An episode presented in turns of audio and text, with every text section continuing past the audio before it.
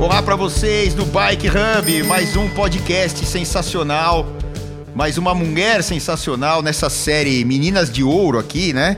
Já entrevistamos a Nadine Gil, que vai correr uh, as provas do World Tour lá fora. Uh, a Nadine Gil, algumas semanas ou mais de mês atrás, a gente gravou com ela. Agora temos outra menina de ouro aqui no nosso podcast. Já fica a dica para você entrar lá no Bike Hub, no portal Bike Hub, comprar, vender bicicleta usada, entrar para falar com os profissionais da área, entrar para falar com as lojas especializadas da, da área, só as melhores lojas lá no Bike Hub. E aí você vai entrar no mundo da bicicleta. Bike Hub todo mundo já sabe, é para quem tem bicicleta como estilo de vida. E estamos trazendo nesse podcast aqui mais uma pessoa que incorporou a bicicleta ao seu estilo de vida. A gente vai descobrir como ela entrou nesse mundo da bicicleta, já que ela fazia um esporte completamente diferente, mas também vale salientar no mais alto nível é, nível de recorde mundial, etc. Então a gente vai entender como a bicicleta pode entrar na vida das pessoas é, mais nova, mais velha, tanto faz. É, quando você é criança, você começa a pedalar, mas fica aqui no, no teu subconsciente. E, e, mesmo depois, ou incorporando a, a preparação para outros esportes, e depois isso seguindo como um estilo de vida como é, na verdade, como se comporta, né, um bike rubber, né? E a gente está aqui com uma bike rubber, porque ela tem hoje a bicicleta como estilo de vida, mas a gente vai começar lá de trás. O nome dela é Carol Maia. E, e uma introdução, assim, só para vocês entenderem quem é essa mulher. Ela é recordista mundial de mergulho, aí ela vai explicar exatamente as modalidades. Que eu saiba, são duas. Uma que é é, de quantos metros você desce e a outra é de apneia, que quanto tempo você consegue ficar com a cabeça embaixo d'água sem respirar. É, ela vai dizer se isso realmente é verdade, porque eu sou leigo nesse assunto. Eu conheci esse esporte através dela e ela chegamos a pedalar junto lá no Rio de Janeiro. É, na, na clínica até oferecida pelo pessoal do Rio Cycling, que inclusive já gravou podcast aqui com a gente. Também um abraço, um beijo lá pro pessoal do Rio Cycling. Carol, Primeiro, de novo, né? Eu sempre agradeço as pessoas e você tá aí uh, em Santa Catarina. Uh, estamos gravando remotamente com esse negócio de pandemia e tal. Normalmente a gente grava no estúdio. É um prazerzaço absurdo é, ter você aqui, não só como atleta, mas como pessoa, né? Que eu te conheço como pessoa. Você é uma pessoa nota mil, nota 10. E outra, essa mulher, para quem não conhece, vai conhecer agora, é sangue nos olhos realmente. Então ela tem tudo é, para brilhar em qualquer esporte. Carol, um beijo, obrigado e feliz demais de ter você aqui com a gente no podcast do Bike Hub. Obrigado, Celso. É, obrigado pelo convite, né?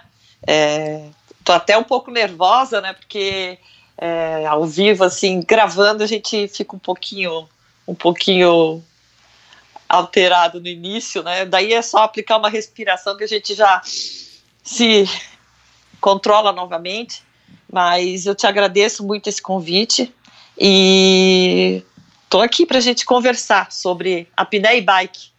Ó, oh, então, aqui vai ser muito mais fácil, mais tranquilo. Eu não sei se é tão prazeroso aí, o esporte traz aquele negócio de liberar os hormônios, serotonina, endorfina, etc. Mas é, quando a gente está conversando, batendo papo, a gente vai relaxando. Eu acho que é que nem o esporte. Isso. O começo é mais difícil, né? Aí depois você entra naquela vibe. Tem dia que você tá lá, ah, vou acordar cedo. Ah, meu Deus do céu, não é?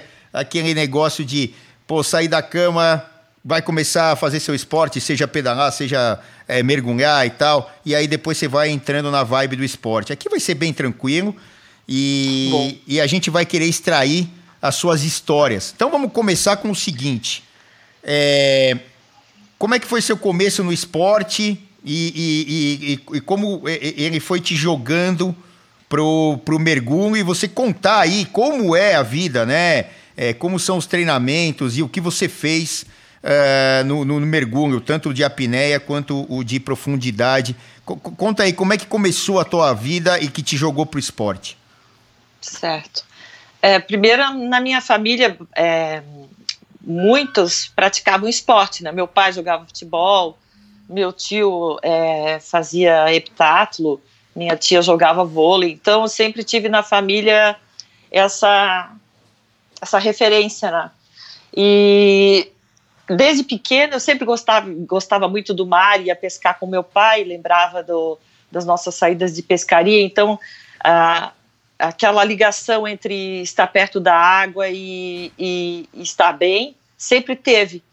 E aliado a essa fa o fato de que a família praticava esporte, então eu acho que quando eu conheci a apneia, isso me foi fácil de eu, de eu gostar muito do esporte, né? Mas no início é, a gente pratica todo, primeiro que todo mundo já praticou quando era criança apneia, todo mundo já fez apneia, e, assim como todo mundo pedala, né? E o, como eu conheci esse esporte de início foi de brincadeira, né? Desde pequenininha, e só com 28 anos é que eu decidi realmente é, fazer o esporte de forma competitiva, né? Foi por acaso, né? É, o pessoal resolveu tomar o meu tempo na piscina, eu estava nadando, e aí me desafiaram, falaram assim, faz aí uma apneia. Aí eu fiz e fiz um tempo melhor do que os rapazes estavam treinando a apneia na piscina. E aí chamou bastante atenção deles. E daí, com um comentário que surgiu ali, eu fui pesquisar o esporte. E aí eu conheci a Associação Internacional na França, passei a conversar com eles por e-mail na época. E até uma coisa bem interessante é que acho que nada na vida é por acaso, porque eu, enquanto todo mundo estudava inglês, eu estudava francês. E foi por causa disso, de eu falar francês, é, que me chamaram para treinar lá, porque eu conversava com eles em francês e um dia os franceses, que eram os recordistas mundiais, falaram: então vem treinar com a gente. eu falei: vou. E daí é que eles perguntaram de onde eu era. eu disse: não, da onde você vem? Eu falei: do Brasil. Daí eu já estava com a mala pronta, aí eu fui. Aí fiquei três meses lá, estudei a apneia, é, estudei, treinei e já fiz o recorde mundial lá. Aí de lá foi uma sequência de, de outras viagens para treinar. Viajei várias para várias para vários outros países, né? E fui fazendo os recordes, continuei estudando. Sou instrutora de apneia também. E o interessante da ligação do, da apneia com a bike é porque, como a gente não tem essa condição de um mar ótimo para mergulhar, eu fazia muito treino paralelo fora da água, como até hoje faço. É, e dentre eles, era um dos treinos era a bike. Só que era uma bike em, em ambiente fechado, era indoor, era um spinning. Só que eu gostava muito de pedalar. Então eu treinava o, a minha parte de treinamento aeróbico e também intervalado, eu fazia muito no spinning, de segunda a sábado. Então, o que mudou foi que depois que eu fiz fiz oito recordes mundiais é, e uma das e um dos só para o pessoal assim para não ficar tem várias disciplinas, mas para não ficar muito muito cansativo, é exatamente como você falou, um tempo uma apneia conta o tempo, a outra apneia ela conta a profundidade alcançada e tem uma de piscina que conta a distância também. Então é profundidade, tempo e distância. E as, as marcas mais expressivas que eu fiz e que estão valendo ainda hoje é o recorde do Guinness Book com preparação. A gente ventila oxigênio puro e entre apneia, que eu fiz 18 minutos e 32 segundos. A marca que é um mergulho com uma pedra chamada de escândalo Petra, que eu desci 70 metros, sem nenhum equipamento agarrado numa pedra, e a marca de 121 metros de profundidade, que é uma marca que a gente desce numa um T de inox com 30 quilos, abre um freio e despenca para baixo, né, e volta com o balão. Então, são essas marcas mais extremas né, que, eu, que eu já realizei. E na bike, hoje a coisa se inverteu, porque eu parei de treinar para recorde, né? Mas ficou aquele aquele gosto pela bike e eu comecei então meu marido começou a pedalar em Goiás, e aí eu tive o meu filho, e o meu marido saía para pedalar. E eu vi ele chegando em casa, feliz da vida, e eu, um dia ele falou assim: Não, vamos sair com a gente, mas é um pedal muito forte. Aí eu assim: Não, mas eu vou então, vamos tentar. Cara, eu fui pedalar a primeira vez. Eu estava amamentando ainda. O peito enorme. Eu peguei uma bike minha antiga, de 20 anos atrás, e fui pedalar. Ela pesava uns 20 quilos. Saí para pedalar tá tendo um foguetório aqui fora. Acho que, o, que tá. o, Corinthians deve ter feito um gol aí, não Sério? sei que campeonato, né? então tá não, bom, tô... eu pelo Corinthians. Ah, então, ó, tá vendo? Por isso que são gente boa. Ó, peraí, deixa, nós já vamos entrar nesse assunto aí. Eu não queria te cortar, mas fo, os fogos cortaram a gente. Deixa eu voltar um pouquinho pro pessoal te conhecer mesmo. Nesses 28 anos da tua vida anteriores a você começar. Olha, Estão escutando? Aí aos fogos, hein? Acho que tá 3 a 0 já, pelo jeito. E ó, e nós estamos gravando na hora do almoço aqui, 11 e pouco da manhã. Engraçado, né? Ter pois fogos. É. Né?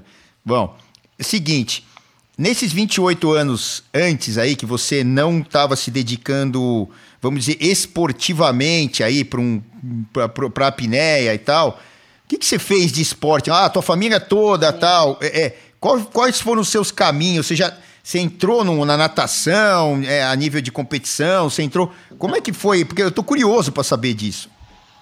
Então, eu, eu, vivia mergulhando na piscina de casa, só que no colégio eu treinava, eu fazia outros esportes, todos é, coletivos, a maioria. Eu jogava basquete, eu joguei handebol na equipe de Santa Catarina, participei do Campeonato Brasileiro. É, fazia atletismo, prova de 1.500 metros, mais de fundo, provas de, de fundo, 1.500, 5.000, é, fazia principalmente o, o handebol e o atletismo. Então, uh, eu, uh, o pessoal me convidava para participar dos esportes uh, nas Olimpíadas, por exemplo, do colégio, e eu me empenhava bastante. Então, eu acabei eu acabei sendo até recordista em medalhas de ouro do, do Colégio Catarinense daqui. Eu ganhei oito medalhas de ouro. Eu jogava tênis de mesa, handebol, vôlei, basquete, provas do atletismo, arremesso de peso. É... E eu acho assim que eu, sempre que tu coloca o, o, tua, o teu empenho, o teu o foco para fazer aquilo, a vontade, é, você já está um passo à frente, né? E eu tinha bastante isso. Eu não tinha técnica, me ensinavam rápido, e eu tinha vontade, vontade de aprender e vontade de ganhar. Então isso ajudava bastante. Então, e então assim, não é que você ficou 28 anos sem fazer nenhum esporte, pelo contrário, você fazia todos e mais um pouco, né? E, e, eu vou falar até particularmente por mim, quando tinha lá jogos no colégio, tinha lá, a gente chamava de ping-pong, que é o que é o tênis de mesa, na verdade, né? E também jogava futebol de salão, é, atletismo, enfim, tinha, tinha um monte de coisa. E os fogos continuam Continua. lá, vocês devem estar escutando aí o da Carol. É, aí, ó, acho que tá uns 5 a 0 já Olha. nesse jogo aí. Deve estar. Tá. Olha lá. Impressionante, né? Aí, é, mas gravar é assim mesmo, e a gente está na época de pandemia, não dá para estar tá no estúdio, então o pessoal vai entender. É, então, assim, você passou por um monte de coisas, um monte de esportes, e a sua vida foi, foi, foi seguindo. Aí você entrou lá no, no mergulho e tal.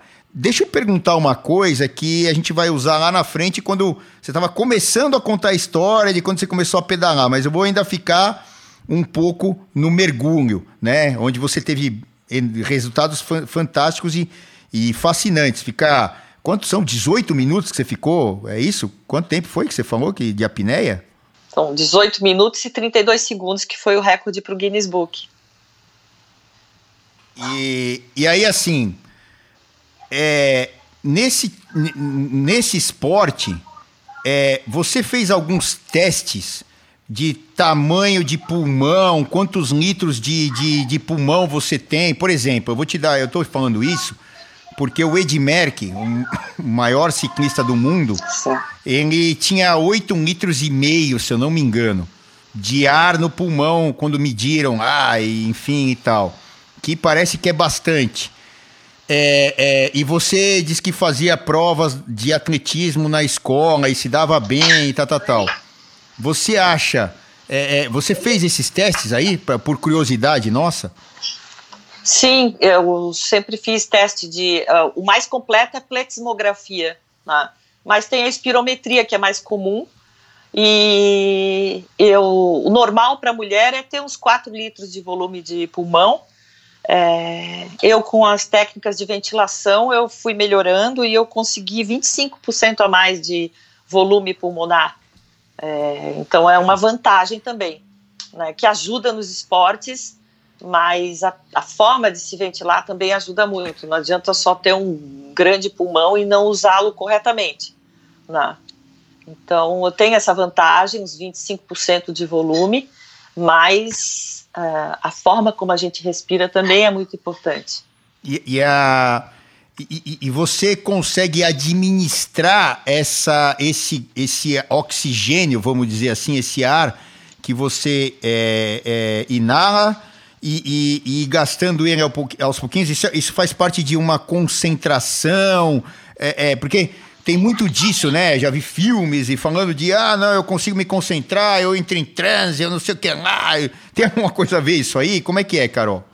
Tá. Na apneia, assim como para o nosso dia a dia, mas eu vou falar só da apneia, depois a gente fala do, na bike, por exemplo. Uhum. É, se a gente pensar no nosso metabolismo, no, no que o nosso corpo consome, eu estou inspirando levando o ar para dentro dos meus pulmões que vai ser transportado para nossas células. Se eu ventilar demais, existe um desequilíbrio de gases no corpo e é, as pessoas prestam muito pouca atenção para a respiração e acabam respirando demais. O erro está em ventilar demais. É, então, na apneia, a gente lembra bem isso, que é o risco de se respirar demais. O que a gente, o que mais importante para a gente Cérebro é o mais importante. Ele consome 25% da nossa energia. Então, não é que eu preciso ser um guru da meditação, mas eu preciso ter uma mente calma enquanto eu estou em apneia. Porque se essa mente não estiver calma, ou tudo que são pensamentos negativos, ou pensamentos que me alterem o estado emocional, vão consumir. Igual a um, um desgaste físico igual, é 25%. Então, se eu entrar em apneia e disser vou morrer, o meu corpo todo vai receber uma bomba de hormônios para tentar fugir da morte. E isso vai detonar o meu oxigênio. Fora as reações físicas, né? Então, mente, a mente e o corpo tem que estar funcionando é, em harmonia. Eu tenho que ter um equilíbrio mental, um controle mental e um consumo baixo de energia, tanto do cérebro quanto da parte muscular. E, infelizmente, isso não é preciso, e o nosso corpo não é uma máquina, então é, vai variar dia a dia, é igual pedalar. Você um dia está legal, outro dia você não está tão legal e você começa a perceber isso. Né? O mais importante é que a gente precisa, é, não precisa ser um guru do yoga e nada extremo, mas a gente precisa é ter uma estabilidade nos pensamentos para que isso se traduza em economia. Não posso ter um consumo de cérebro ativo pensando é, muito ou no estado emocional alterado, porque isso vai afetar a minha apneia e a minha parte muscular também. Então, é, a performance ela está ligada a um estado mental tranquilo, estável, e o treinamento específico para apneia. As duas coisas muito importantes. E, e assim, no, vamos falar especificamente dos principais dois recordes aí. Nos dias, como é que você estava se sentindo e o que você fez para tirar pensamentos que podiam tirar esses 25%? Eh, você consegue lembrar disso aí? Deve, deve ser, porque foi um dia, foram dias marcantes, né? O que, que você fez, vai? Até para dar uma é. dica para o nosso Bike Rubber, para ele fazer isso na bike, vai, vamos lá, fala aí pra gente. Exatamente. É porque chegando perto do dia da tentativa do recorde, é, é igual um, o cara vai para uma prova de bike. É, começa a estressar já dois, três dias antes. O que eu faço é respiração para ficar mais tranquila pelas narinas, sempre prolongando mais a expiração. Eu faço trabalho de visualizar o que eu quero. Eu imagino eu já voltando para a superfície, comemorando, por exemplo. Eu me imagino indo para o fundo, compensando os ouvidos sem nenhum problema. É, eu crio âncoras dentro dessa imagem mental para que eu só de, de que está dando tudo certo, tá? E isso ajuda bastante. Então é a ventilação, a respiração correta, narina, prolongando a expiração. Isso já vai acalmar durante todo todas as horas que antecedem a tentativa. E outra coisa importante é que eu nunca penso que eu sou obrigada a fazer. Eu, eu converso comigo como se o recorde é importante, mas a minha saúde, a minha integridade física é muito mais. Então eu digo assim, eu estou treinada, eu, é uma conversa interna. Eu estou treinada, estou pronta para fazer. E eu vou com a imagem mental e esse pensamento de que eu não sou obrigada e que a prioridade é a minha integridade, eu me sinto mais tranquila, eu tiro a minha obrigação, eu tiro a obrigação de fazer a marca e funciona para mim dessa forma, né? Eu vou eu vou para o mergulho tentando tirar toda aquela carga, aquele peso de cobrança de que tem que fazer, porque tem que ser hoje. Eu tiro isso. Tá? Eu parto é, bem aberta para que aquilo aconteça da forma mais fácil, sem esse estresse, porque é um estresse mental. Tá? Às vezes a gente pensa demais, respira demais, quando se a gente deixar no subconsciente, no, naquele automático bom, a coisa flui. Porque o, o ideal é que flua. Quando a gente começa a intervir, o resultado às vezes não sai. E, e aí, uma, duas curiosidades, e, e, são parecidas, mas nas duas provas. Até para depois a gente passar para a bicicleta e tal. Mas eu acho que para o bike rubber que está ouvindo a gente, em casa, no trabalho, e a maioria das pessoas está em casa e no trabalho agora, coisa negócio de pandemia, né? A casa virou trabalho, o trabalho virou casa e aquela loucura toda. É, por exemplo, aí você tem aquele do, do mergulho lá de profundidade.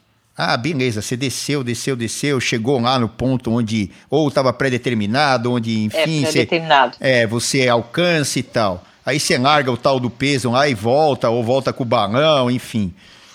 Cara, eu tô falando cara porque eu tenho uma, uma grande intimidade com a Carol, apesar dela estar tá longe, porque a gente se fala direto e, e, e, é muito legal a gente conhecer a pessoa e agora eu tô conhecendo as coisas que eu não sabia exatamente e tudo aquilo que eu tive vontade de perguntar, eu tô perguntando.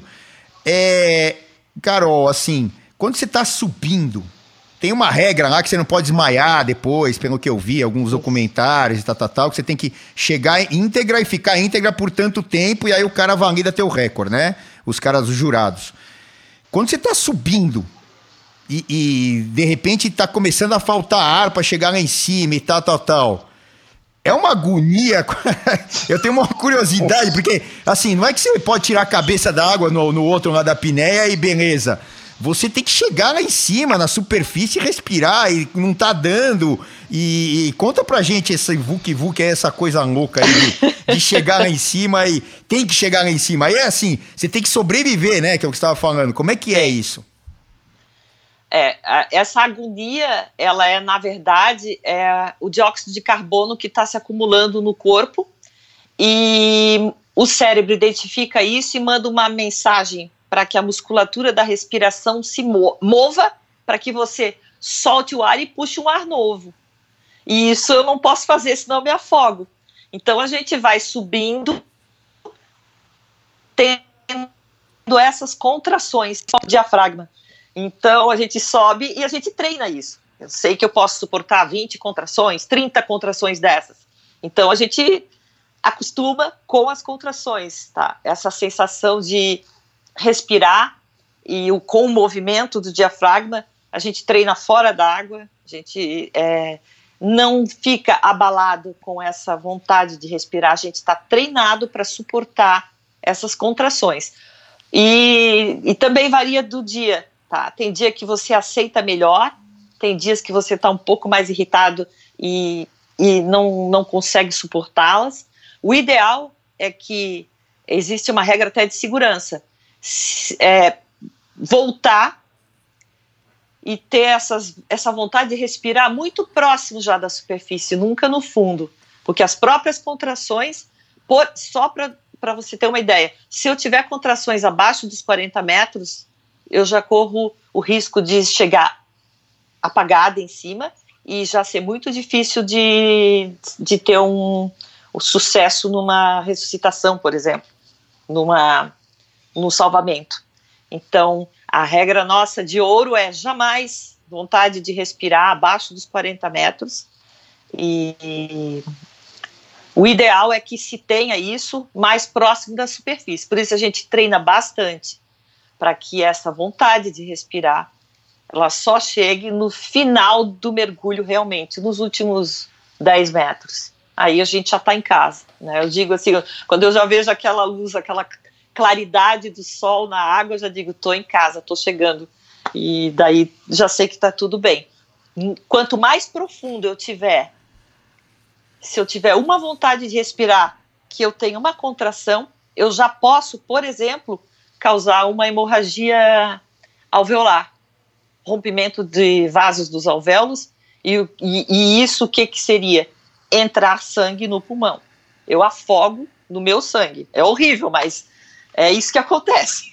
Não, e, e, ima e imagino que você tenha estudado pra caramba isso para tentar entender, interpretar, na verdade, todas as reações do corpo para que é, você tenha um controle absurdo. E, e pelo que eu estou entendendo, tem a parte física. Eu até separei aqui uma pergunta falando disso, que assim é, é, é, é tem muita gente é, que treina, treina, treina, treina fisicamente.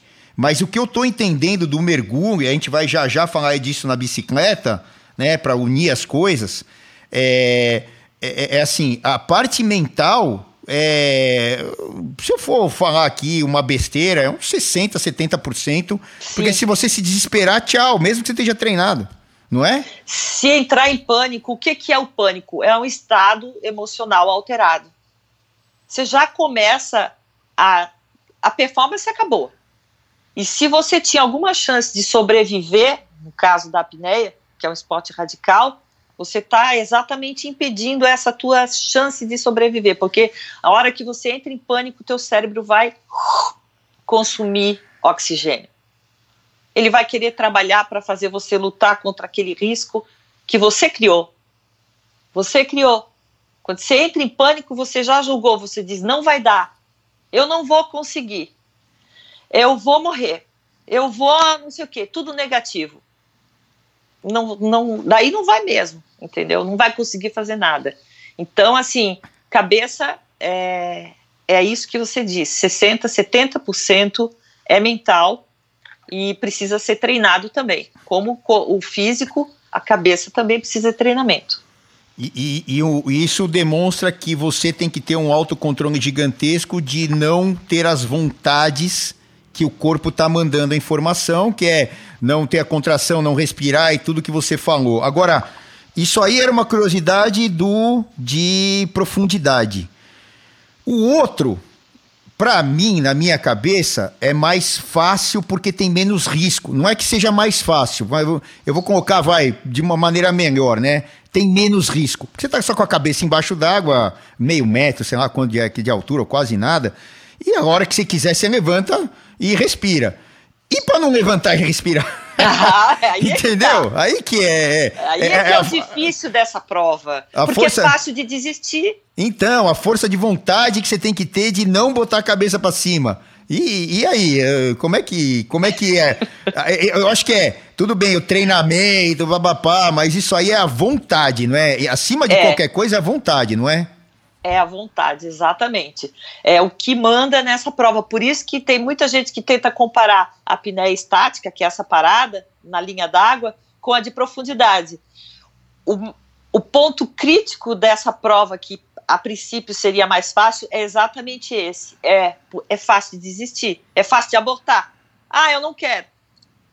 Daí você nunca vai fazer, você nunca vai conseguir treinar uma, uma, uma, uma disciplina dessa. Né? E é, é realmente é, pesa bastante essa parte mental, e é por isso que ela ela passa a ser uma disciplina difícil também. Ela não tem a dificuldade da profundidade, os perigos da profundidade, que é doença descompressiva, esse próprio é, as contrações em profundidade, mas ela tem uma alta taxa de CO2 que a gente vai acumulando no corpo até o final da apneia e essa facilidade em desistir torna a prova difícil também. Então, eu tenho mais duas perguntas só para a gente passar para a bicicleta, que aí são as curiosidades que estão me satisfazendo para caramba. E, eu, e, e até para a gente aplicar na bicicleta ou no qualquer esporte e tal. Primeira, é, é, você disse que nessa da apneia tem lá um. Você ingere oxigênio. É, como é que é esse negócio aí? Que é, é, é essa regra e, e o que, que você põe para dentro aí? Como é que funciona?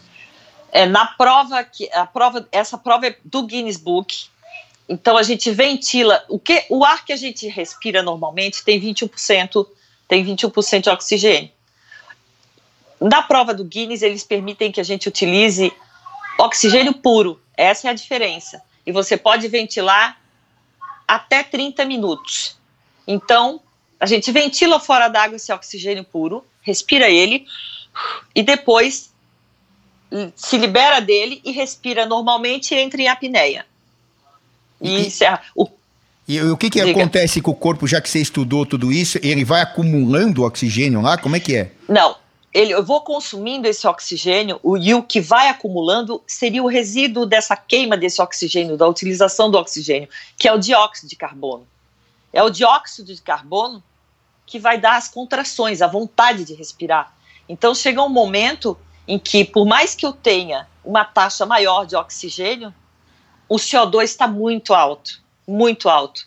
E esse CO2 ele pode gerar uma parada cardíaca, tá? Então, o perigo dessa prova é isso. É, ou eu entro em hipoxia severa e desmaio, ou a própria taxa altíssima de CO2 é, pode me, me, gerar uma parada cardíaca. Mas então, só... tem que sempre é, mas só para eu entender, então qual é a vantagem de você inalar o oxigênio puro aí? O pra... tempo de apneia, o tempo de apneia aumenta? Aumenta. Então, por exemplo, sim. Então, a apneia pura sem o uso do, da ventilação com oxigênio, é, o meu recorde é 7 minutos e 18 segundos. Quando eu, eu treinei para o recorde do Guinness, a minha marca ela quase triplicou em treino. Quando normalmente no masculino o cara lá faz o recorde mundial 10, 11 minutos de estática sem a utilização de oxigênio, com oxigênio ele faz 22, 23, por aí, tá? Os homens normalmente, é, pela, pela pesquisa que eu fiz quando eu decidi treinar essa, para essa, esse recorde, os homens normalmente dobravam a, o tempo e eu consegui triplicar esse tempo, né? Então, eu acho que ajuda, ajudou bastante. O meu metabolismo bem baixo, treinei para essa prova e consegui aproveitar bastante essa, essa parte mental e metabolismo baixo, além do treinamento específico de apneia. Ah, nota 10, eu entendi. Agora, a segunda pergunta para a gente fechar aqui o, o mergulho. Você é, se tornou mãe depois dos recordes e tal, tal, tal, blá, blá, blá. Uma pergunta que é uma curiosidade minha. Tenho filho também, a maioria tem filho e tal, não sei o quê, tem uns que não tem, mas. E eu tô até ouvindo ele aí no fundo, e é nota 10. E não, não, e não tem problema nenhum. Como é que é o nome dele mesmo? Augusto. O Augusto. Augusto. Um beijo pro Augusto. O nome do teu marido que eu não lembro. Tiago. O Tiago. Um abração pro Tiago e tal. É... E não deve ser fácil segurar o Augusto lá na sala e você no quarto dele gravando. Né? É um barato. A gente tem que dar risada desse, de, dessa época que a gente está vivendo, porque são coisas diferentes, né? e, e a, a, família junto, é legal. E, e fora do ar, a gente está até comentando é, é, sobre eu carregar meu filho nessa época de pandemia para fora de casa pedalando e, e a Carol também é, carregando o Augusto para fora, pedalando, fazendo esporte e tal, que é legal para caramba. A gente acaba convivendo mais, isso é ótimo. É a parte boa é. dessa loucura toda. Mas uh, a pergunta que eu quero fazer: você faria, uh, tentaria o recorde, principalmente o de, o de metros lá embaixo d'água e tal? É, depois de ter sido mãe ou não? Eu acho que muda bastante. Assim, eu, eu senti isso, né? Então, se eu fosse tentar hoje, ah, vou tentar uma marca, eu iria avaliar muito, muito mais ainda, e ser muito mais minuciosa na questão da segurança, é, porque a gente muda depois que é mãe realmente, eu sinto isso. É. Bom, Ufa. eu esperava essa resposta, porque e, e, é, é que assim, é, é, é, é, tem muitas coisas no ciclismo que eu já vivi e outros esportes e tal que, que, que trazem é, perigo eminente e tal. Mas eu acho que nesse lance de estar tá subindo e, e, ter uma chance de você uh, ter algum problema nessa subida, eu acho que é, é, é um risco muito mais eminente e certo do que os que a gente passa ah, na bicicleta. Só, né? Ah, eu, acho que a bike de estrada, ela também ela tem bastante risco, sabe? Porque não por, pela, pela próprio, pelo pilotar a bike, mas pelos carros principalmente, sabe? Já vi bastante acidente, é, o que está em volta.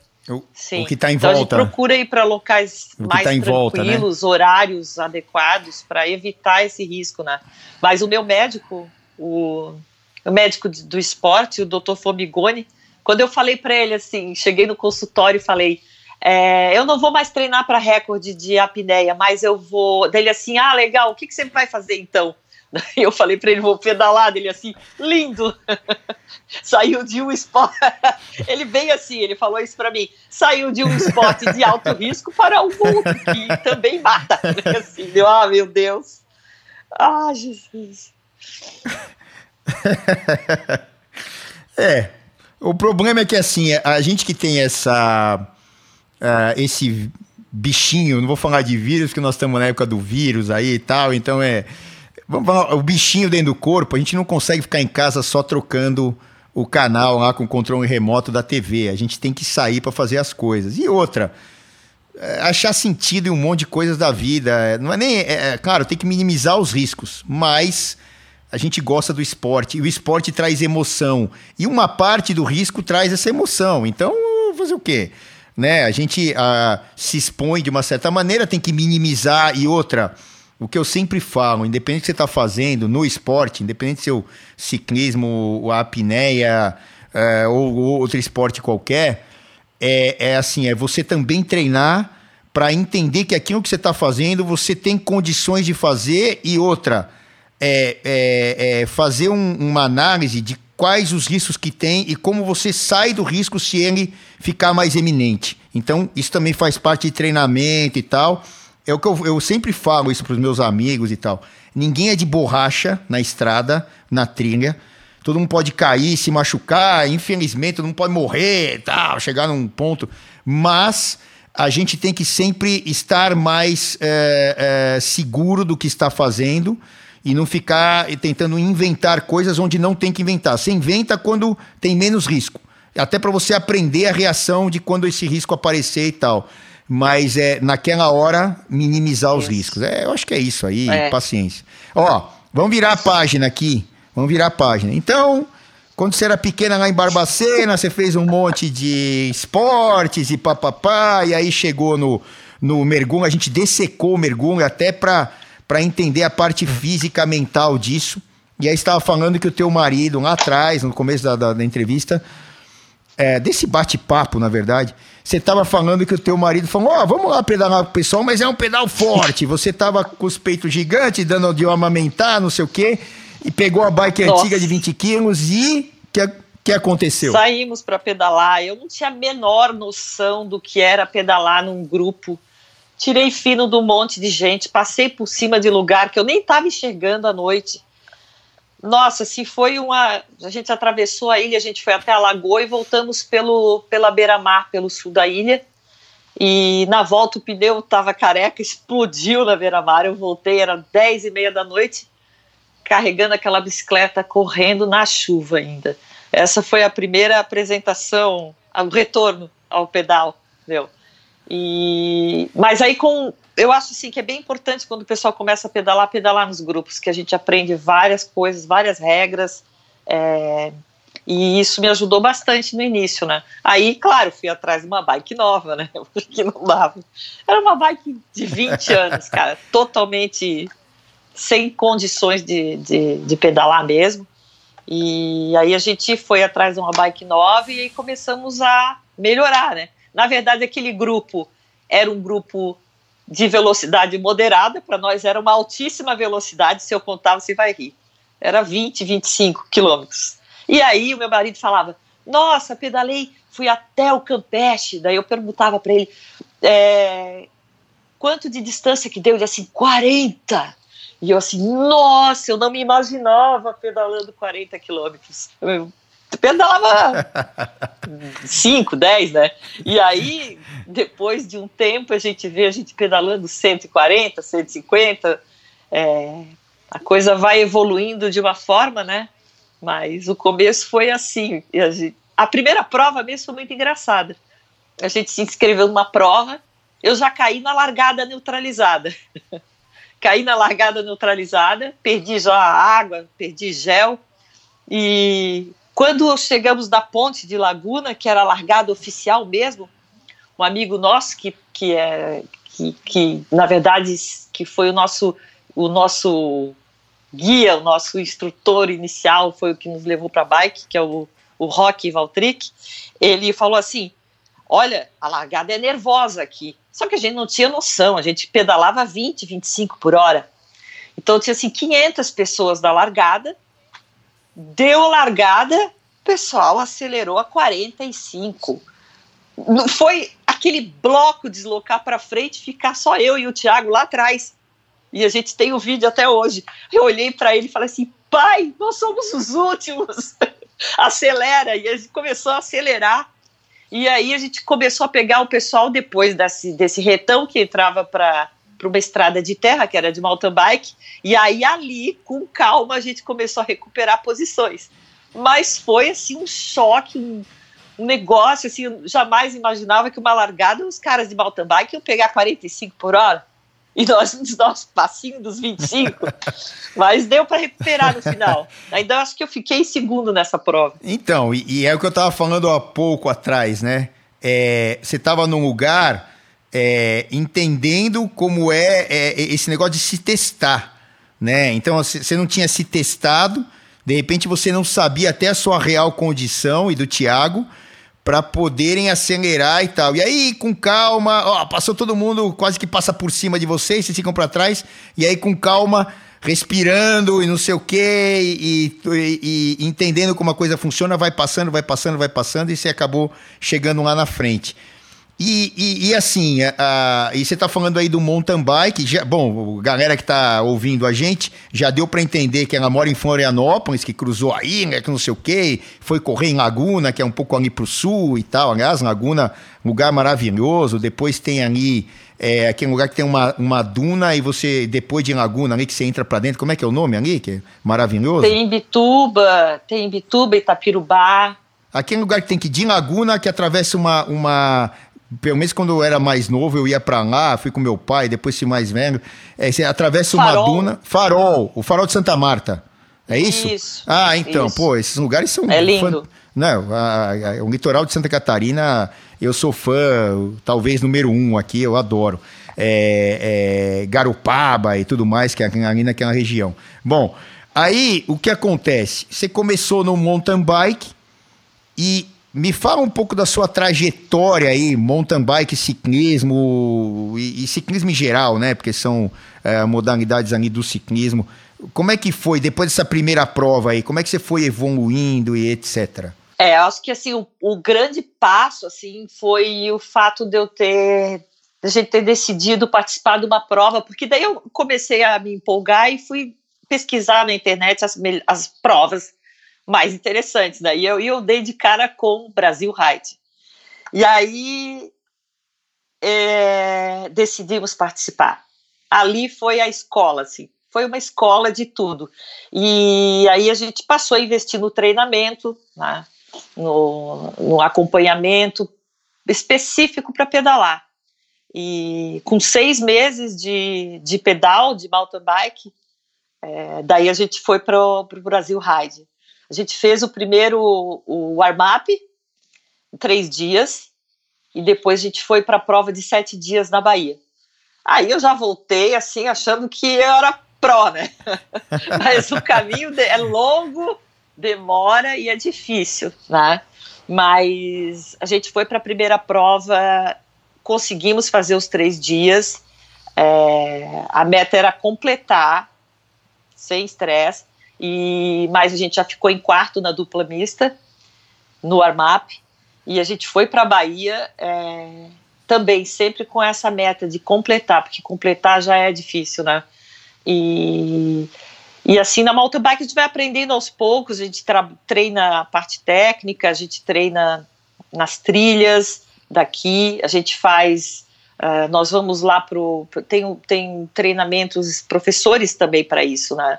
É, tem o Valmor Hausmann lá de Blumenau, que, que faz um treino bem legal, que tem pistas lá de pump, de salto, de tudo é, então, a gente passou a fazer o treinamento mesmo para melhorar e, e o treinamento orientado também com planilha, né, para melhorar desse lado.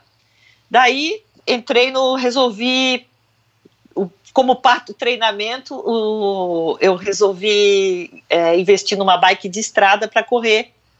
Fui convidada, participei de uma seletiva e fui convidada, daí passei nessa seletiva e passei a correr de speed também. E eu tenho, é, para te ter uma ideia, eu tenho 51 anos, vou fazer 52 e eu corri esses quatro anos na elite. Então, a speed para mim, é, eu gostei, mas é assim, um mundo totalmente diferente da mountain bike. Só que a speed me ajudava no treino para mountain bike. Então, comecei na speed a pedalar passei nessa seletiva e isso também me chamou para o lado do, do, da bike de estrada. E hoje o coração é dividido né, entre a mountain bike e a de estrada. E nas provas de estrada, eu já cheguei a décimo lugar no Campeonato Brasileiro, décimo, décimo primeiro, é, na elite, né? Então, é, e Gran Fondo também, que a gente participou, que foi uma experiência muito legal fora, né? É, eu tenho uma parceria com o Garda Bike, eles me convidaram para ir para lá. Eu fiz a Estrade Bianchi ano passado. Aquilo é maravilhoso, sabe? Assim, quem puder ter uma experiência dessa. É... Fiquei bem colocada também. Eu fiquei em quinto na categoria W2, que é Woman, não é a, a Elite, mas fiquei em quinto na W2. A, a campeã do Gran, da Estrade Bianchi foi da minha categoria. E a mulherada lá pedala muito forte. As italianas são muito fortes. É italiana, sueca, belga, né? É, todo mundo pedala forte lá. Mas eu larguei assim, com aquele sangue nos olhos para fazer essa prova. Legal. E é, uma, e é uma cidade maravilhosa, né? Então aqui a gente sempre procura pedalar, pedala as provas daqui. Hoje eu corro pela, pelo Pedala Itapema, que é o município de Itapema, e nós conseguimos o primeiro troféu nos Jogos Abertos, é, de ter, ganhamos terceiro lugar de equipe feminina de ciclismo, e então eu pedalo pela, pela equipe Pedala Itapema hoje, e as provas abertas, provas fora, prova no Uruguai, internacional, um Gran Fundo, eu, eu faço por fora, né? participo por interesse próprio, né? mas vale muito a pena a gente quem gosta de pedal fazer essas viagens, porque é um lado assim que é, é um lado mais lúdico, mas se você puder combinar um pouco de passeio com uma prova, né? E é, é um não deixa de ser um turismo, né? E eu tento combinar pedal e mergulho também, Então eu fui, por exemplo, para o Garda Bike Hotel, lá na Itália, e a 100 quilômetros dali tinha a piscina mais funda do mundo. Então eu juntei a piné e bike. Eu pedalei três dias, fiz estrada Bianca e depois fui mergulhar. Então esses pacotes assim animam a gente, né? É, e treinar cada vez mais forte para ter, porque está dentro da gente querer melhorar, né? Não é por causa de uma medalha, não. Às vezes até o desafio de subir um, um, a Serra do Rio do Rastro, só de dizer cheguei aqui, né? Então, aliás, lembrei até de uma coisa. Eu, quando eu comprei a primeira bicicleta, que eu cheguei na loja, o que eu disse pro, pro vendedor assim, eu vim comprar uma bicicleta porque eu quero subir a Serra do Rio do Rastro. Esse, foi o meu principal motivo. Lembrei agora do, da, da bike, da bike quando eu comprei. Eu quero subir a Serra do Rio do Rastro. E aí, na largada, fizeram um sorteio de uma bike. E eu ganhei. E aí disseram para mim, eu não sabia se ia conseguir subir. Aí o prefeito lá da cidade falou assim: não, e a bike será entregue lá em cima. Eu falei: meu, meu Deus, Deus tem que subir. Agora eu vou ter que subir. Aí eu cheguei lá em cima, fiquei em quarto na minha categoria. Cadê cheguei minha lá bike? em cima, cadê a bike? A bike estava lá embaixo. Ah, meu Deus do céu. Mas serviu de motivação para eu chegar lá em cima, né? Eu falei, cara, eu tenho que chegar lá em cima. Eu tenho que chegar. Subi no meu ritmo, é, fui até em cima, aguentei, mas assim foi uma motivação para mim no início também para pedalar foi a subida, sabe? Eu gosto muito de subir, é um desafio para mim. Então é, eu vejo bastante a mulherada gostando de descer. Tem pouca gente que gosta de subir, né? E eu gosto de subir. E, e, a, e pelo que eu estou entendendo, você foi mais para um lado é, de endurance na, na bicicleta. Isso. É, Exatamente. Ó, quando chega uma prova de sprint, por exemplo, não é a tua, muito a tua praia, você prepara para tuas companheiras, no caso do ciclismo de estrada, e, e você vai mais na, na, naquela, naquela pegada de endurance, de prova mais dura, de subida, é, tipo a Estrada Bianchi que você comentou aqui agora, que é, e Toscana e tudo, aquilo deve ser maravilhoso, né? É. Eu gosto de provas mais longas e até porque uma coisa que a gente perde é, com a idade é a explosão, né? Então, o, o, o ser explosivo ou tá na tua musculatura e o teu rendimento máximo é 18 anos, 20 anos. Depois você vai começar a perder. Então, o jeito é investir na resistência. Eu, como eu sempre fui mais de resistência, é, a gente consegue manter mais tempo, é, render por mais tempo, por mais idade, né? Numa prova de, de longa duração. Então eu sei que quanto mais longo, mais vantagem eu tenho. Então aí, o, o, jeito é encarar essas provas mais longas e, e com calma e trabalhando a técnica, né? Me falta muito essa, essa parte técnica, por isso que eu, te, eu busco treinar bastante isso para compensar, né? Porque quando tu começa muito tarde a pedalar, é, você tem que ter consciência disso, né? Você tem que trabalhar a parte técnica até para evitar riscos de acidentes e mas você é, precisa treinar bastante essa parte e é uma coisa que não é rápida assim, né? A gente vai aos poucos é, criando essa habilidade, mas nunca vai ser igual uma criança começar a pedalar com 4, 5 anos de idade, né? A gente sempre vai ter um, uma defasagem aí de. Eu faz, vai fechar quatro anos que eu tô pedalando. A primeira vez que eu clipei o pé na bike, a mountain bike é mais fácil de desclipar. A primeira vez que eu clipei o pé numa speed, faltavam 10 dias para o campeonato brasileiro. Eu estava na garagem, puxei o celular, liguei pro meu marido e falei assim, cara, se isso aqui for assim, eu não vou pedalar mais, não, não quero mais. não quero mais. Cara, é horrível a primeira sensação de quando tu clipa aquele pé, crack, tu diz assim, nossa, é muito difícil. E depois se acostuma, né? Mas mas a primeira vez, assim, é inesquecível. A hora que tu clipa, tu diz, cara, coisa. Mas mas tem uma outra coisa, ó, ó, ó o Augusto por aí na área, ó. O Augusto. É, o Augustão tá aqui, ó. Deixa ele aí, não tem problema. A gente tá na. Pode, pode tudo aqui, ó. Se ele quiser dar um oi aí. Então, assim, até por essa, por essa coisa toda, você bota o Augusto para pedalar hoje em dia para ele falar, ó, vai criar a sua habilidade e tal, e ele tá na, na idade, né? Seis anos aí, pelo que você falou, não é?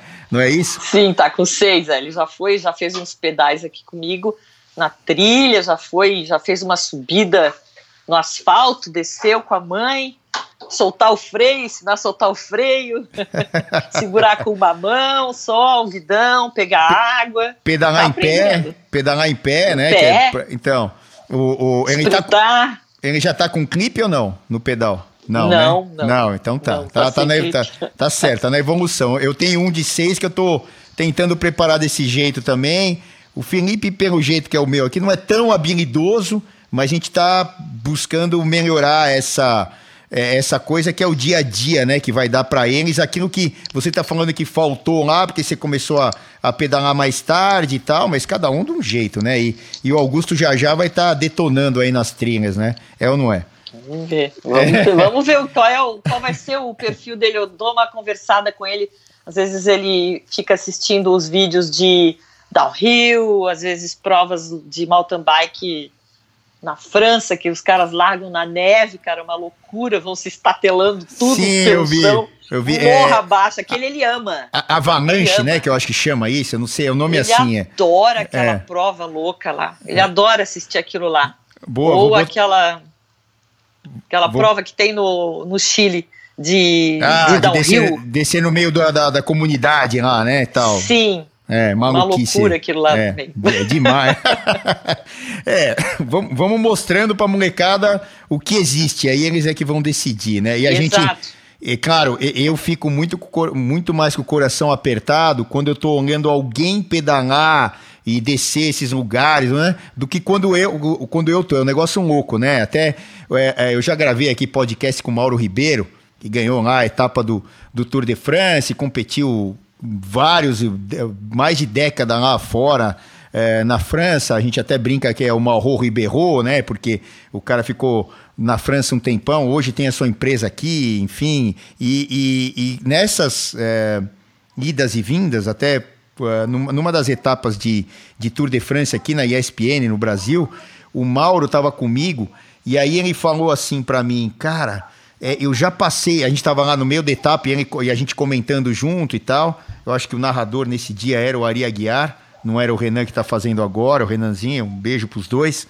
E, e, o Mauro falava assim, até para esse sentimento, né, ficar furado aí o pessoal saber. O Mauro falou assim, pô, meu, eu já passei nesse lugar. E ele estava vendo a etapa de fora e, e falando assim, cara, mas parecia que era mais largo quando você está guiando a tua bicicleta. E quando tá, ou ele, esse dia aí, ele estava contando uma história que ele estava dentro do carro da equipe e falou assim, cara, isso aqui não era mais largo quando a gente passou aqui? Os caras falaram para ele, não, Mauro, é a mesma coisa. Eu sempre foi assim.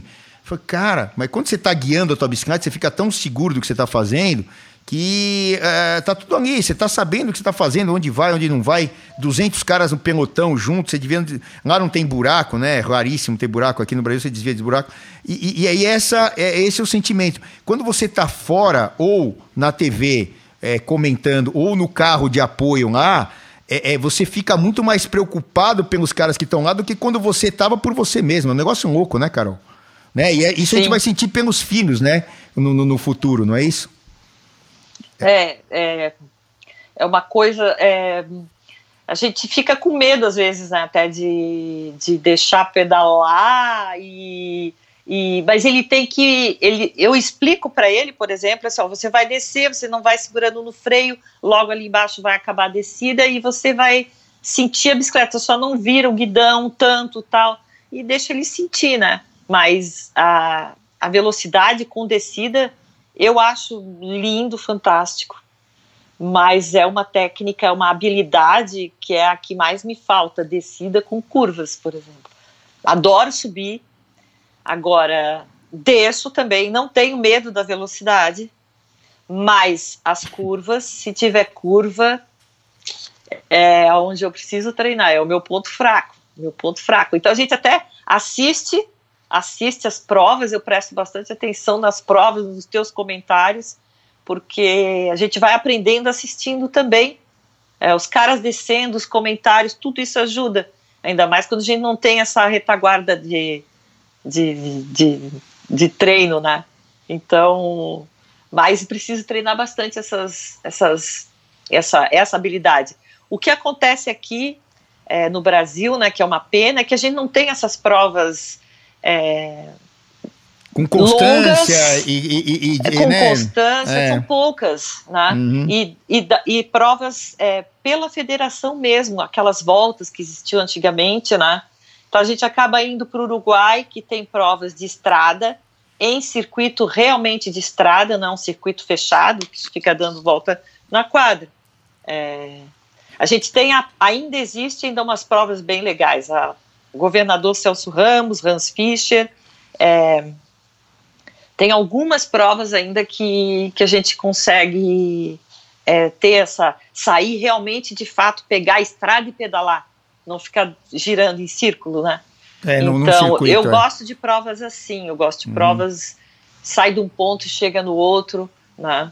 Então, no Uruguai a gente vai para o Uruguai. Com a Funvic a gente nós já ganhamos essa prova, foi a primeira equipe que ganhou a prova do Uruguai, o Tour feminino. E realmente falta aqui para a gente é, essas provas, né, de por etapas ou mesmo de um ponto ou outro bem.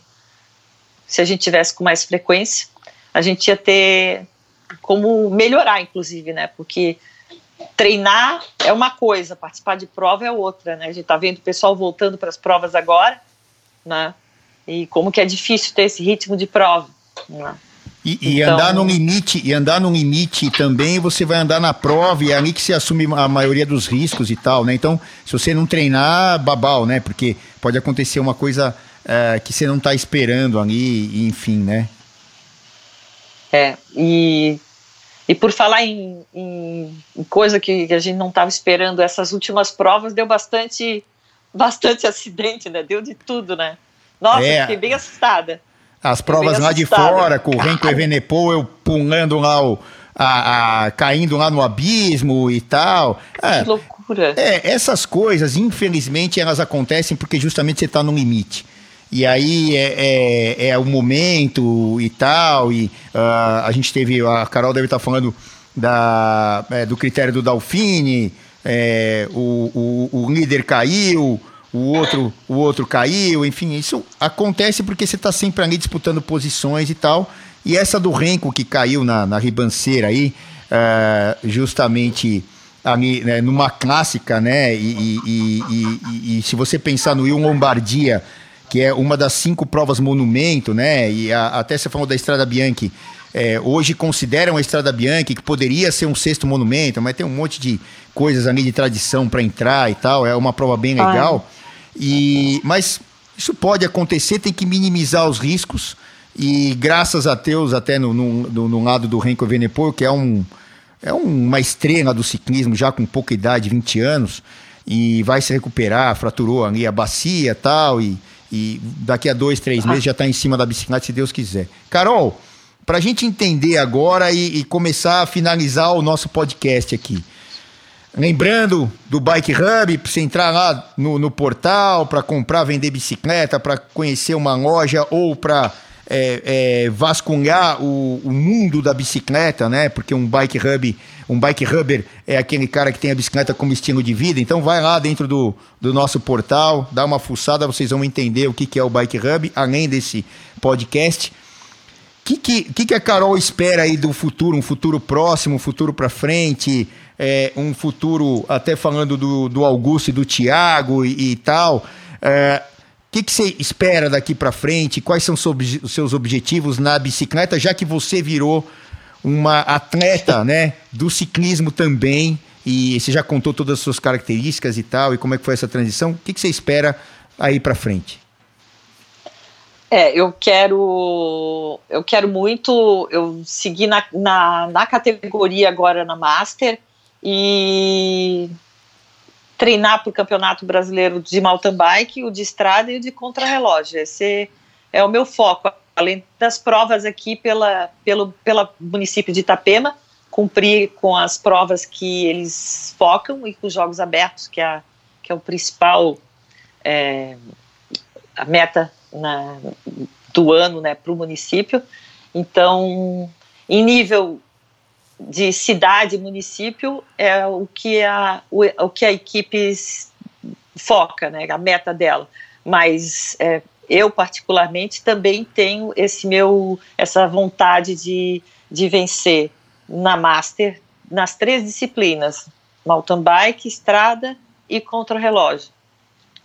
só, é né? Meu... Só, só, né? Ah.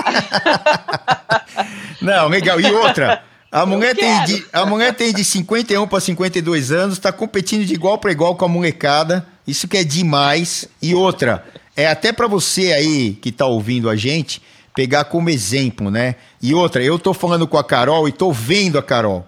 É, é, é, é uma mulher bonita, super. Você não dá, você não dá 40 anos aí para ela e fazendo esporte no altíssimo nível, na leva o Tiago, seu marido, e o Augusto, que é teu, o seu filho, para pedalar. Então, assim, cara, quantos exemplos a gente pode ter é, de uma dessas guerreiras aqui que eu apelido de meninas de ouro? A gente já falou da Nadine, daqui a pouco a Nadine tá indo correr, Carol, não sei se você sabe. É, essa semana Sim. a gente fechou o, o, a gente fechou é, através do Juan, lá da Espanha, um grande amigo meu, de ela correr o Giro de Tala Feminino, que começa no dia, Nossa. se eu não me engano, 3 de setembro. Na mais alta categoria do mundo. Ela já tem entre as 20 do mundo, tá correndo, batendo guidão. Óbvio que você tem lá a, a, a, campeã mundial, as meninas mais fortes, Van Vluten, a, as outras meninas que são é, fantásticas lá. E, e, ela vai competir nesse nível. Ela é, por um acaso, alemã. A gente já gravou o podcast dela aqui. Quem quiser é só ouvir aí, que tá, tá gravado, é só acessar ali no Bike Hub o, o, o podcast da Nadine.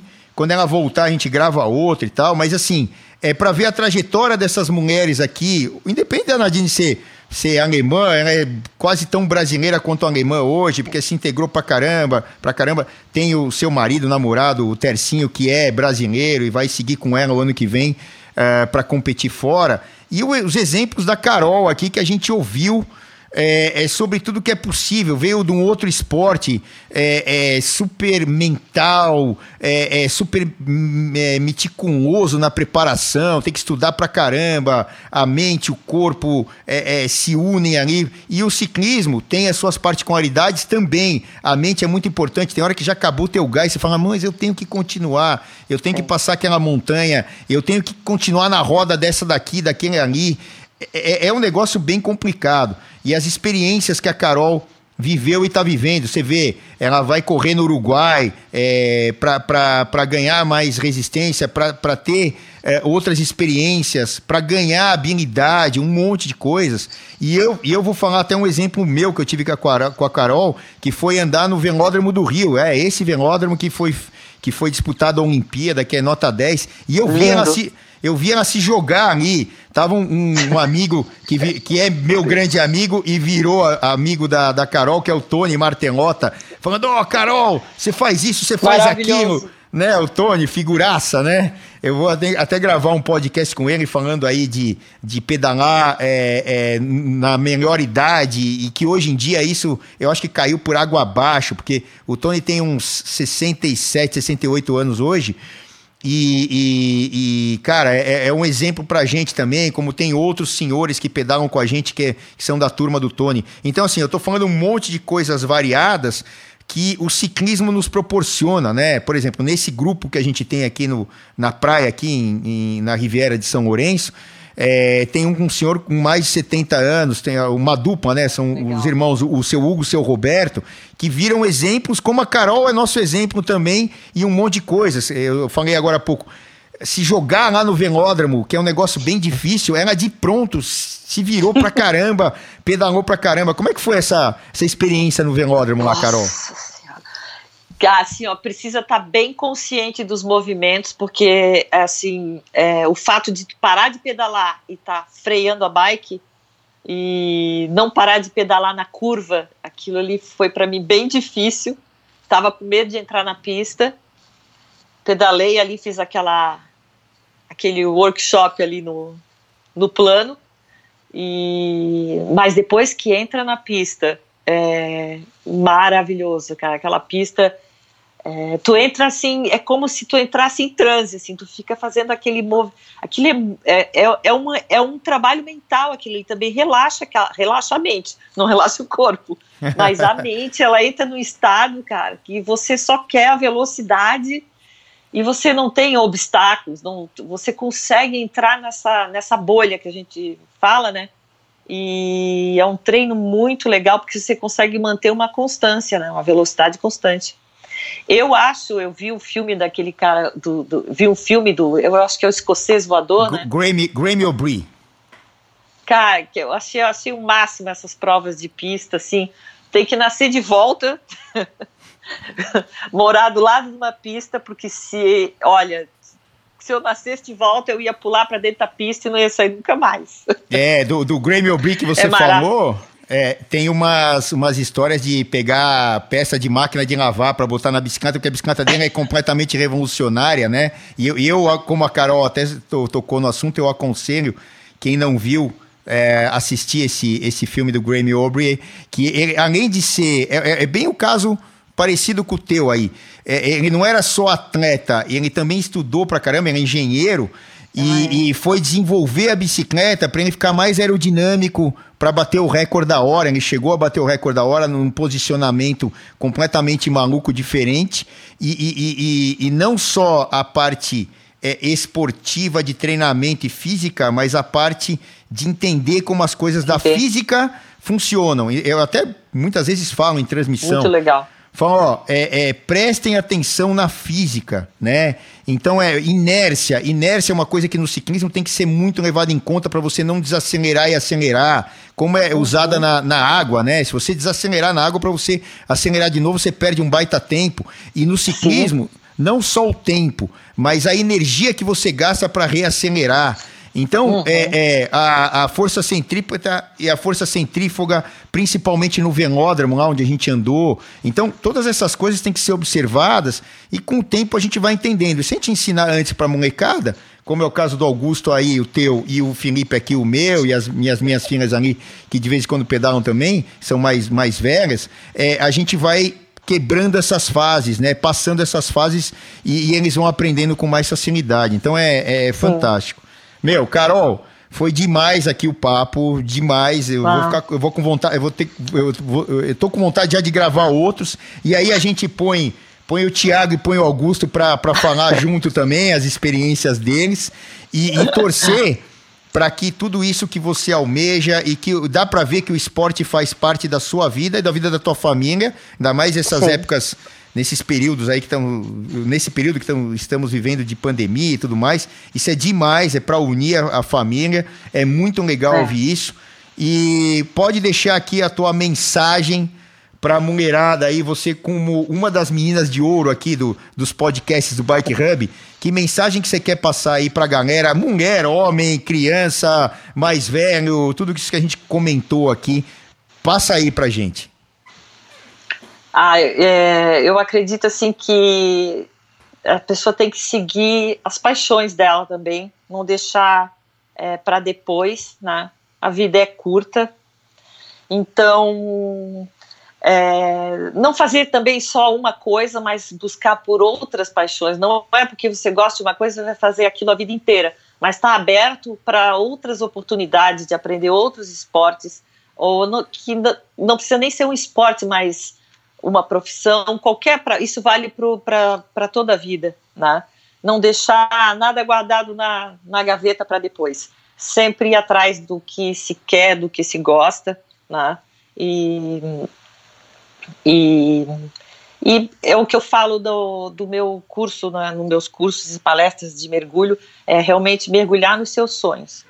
Buscar pelo que, que, que realmente se gosta, é, ter um propósito ter um propósito, uma paixão na vida, isso te move, te faz ir além. É isso aí. E então, ó, aproveitar maravilhoso, maravilhoso o teu toque aqui e o que você deixou para a galera. E o que, que você faz hoje, que eu acabei não perguntando, né? É, você faz, é. cê, cê, você elabora esses cursos de, de mergulho e é, é, fala o que você faz e os com, seus contatos aí para a galera te achar. Isso.